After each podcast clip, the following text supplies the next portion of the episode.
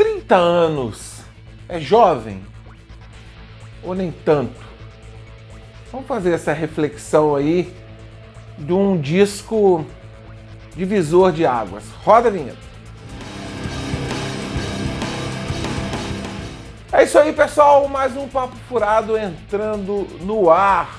Eu peço sempre, você que me assiste sempre, por favor, peço sua paciência para convidar por um acaso, quem ainda não me assistiu, tá perdido, caiu aqui nesse vídeo aqui, pô, dá uma moral pro Papo Furado, se inscreve no canal, aperta o sininho e também que você que tá aí no, nos streams de áudio e caiu aqui, pô, mas fideliza o Papo Furado, também pode me ouvir através do Spotify, que eu faço algumas adaptações. Então, é, agora no ano de 2022, Faz 30 anos que o Iron Maiden lançou o seu último álbum com o Bruce Dixon nos vocais na primeira fase, né? O Bruce Dixon ficou 11 anos, de 82 a 93, e o Fear of the Dark. Eu vou mostrar aqui, eu vou ser um pouco retrô, vou mostrar o álbum de vinil que eu comprei na época. Eu não sou muito não, vou te falar uma, uma, uma verdade minha.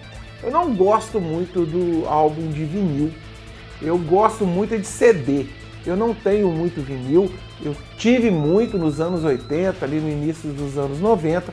Mas quando eu comprei meu aparelho de CD, eu acabei desfazendo quase que todos os meus discos de vinis.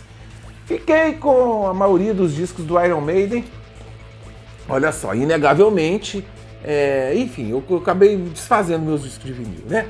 E, mas inegavelmente as capas do, dos discos de vinil são muito mais bonitas, né? As capas do Iron Maiden ficavam, é, ficavam muito mais é, evidenciados os detalhes, principalmente a capa ali do Samurai in Time, do Power Slave. No disco de vinil tá aqui a contracapa aqui do Fear of the Dark. Falar em capa, foi a primeira capa do Iron Maiden que não foi desenhada pelo Derek Riggs, se não me engano, aqui quem, quem fez essa arte foi o Melvin Grant. E ela já veio diferente, né? A logomarca não tá assim, né? Ela tá de lado e aqui o Ed aqui bem nojentão aqui numa árvore é, dando aquela assustada quem estava no escuro. O medo do escuro, Fear of the Dark foi o disco lançado do Iron Maiden em 1992. Bom, então, ele está fazendo 30 anos. Como eu falei lá no início, 30 anos, ele já pode ser considerado um disco é, antigo? Depende, né? Quem tem 30 anos achar que ele é antiquíssimo, né? Pra mim, parece que esse disco foi lançado ontem, cara. Eu, quando comprei esse disco aqui em 1992, eu já me considerava um, um veterano do heavy metal. Né? Eu já tinha é, quase 10 anos que eu, que eu colecionava material, e, então já me considerava aqui um, um especialista. É, e também esse disco aqui marcou a volta do Iron Maiden no Brasil, né? Eu tive a felicidade, a sorte de ir no Rock in Rio de 1985 e depois a gente ficava aqui desesperado porque o Iron Maiden não vinha, né? Eu costumo brincar que parece que o Iron Maiden não vinha de outro país, vinha de outro planeta. Era inimaginável que eles vinham tocar aqui e no dia 31 de julho eu fui lá no Maracanãzinho assistir o Iron Maiden aqui na Fear of the Dark Tour. Vamos lá, vamos falar um pouco do disco, porque eu acho o Fear of the Dark, eu tô falando do Iron Maiden, tá? da maior banda de heavy metal do mundo. Se a gente pegar esse disco solto aqui jogar na mão de uma outra banda, viraria um clássico. Eu cheguei a fazer um vídeo é, que o Iron Maiden não fez nenhuma música ruim nos anos 80. Eu vou colocar ele aqui embaixo. E lá eu falo mesmo que o Iron Maiden não fez nenhuma, não foi disco ruim, nenhuma música ruim. A primeira música ruim que o Iron Maiden foi fazer na carreira foi a Mother Russia, ali do No Prayer for the Die. E aqui o Iron Maiden dá umas boas tropeçadas, né? É, eu tô falando isso tudo para padrão Iron Maiden. Vamos lá. O disco abre. Cadê meu óculos aqui, gente? Tá aqui.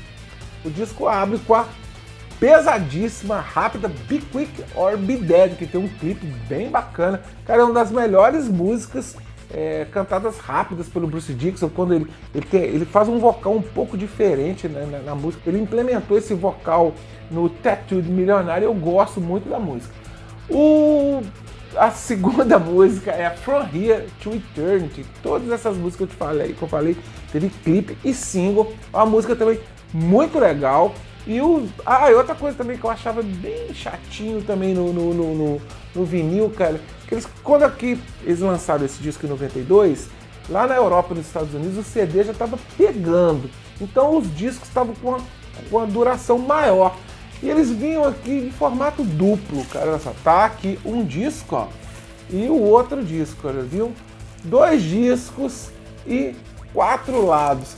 Cara, esse negócio de ficar virando o disco, cara, eu achava aquilo insuportável. Então, quando eu, comprei o meu CD, aquilo para mim foi libertador. Fechando, né, o lado A, tem a Afraid to Shoot Stranger, que é uma música sensacional que eles voltaram a tocar ela na turnê, quando eles, eles, eles deram aquela requentada no, na turnê do Seven Son, eles incluíram a Afraid to Shoot Stranger, eles tocaram até no Rock in Rio de 2013.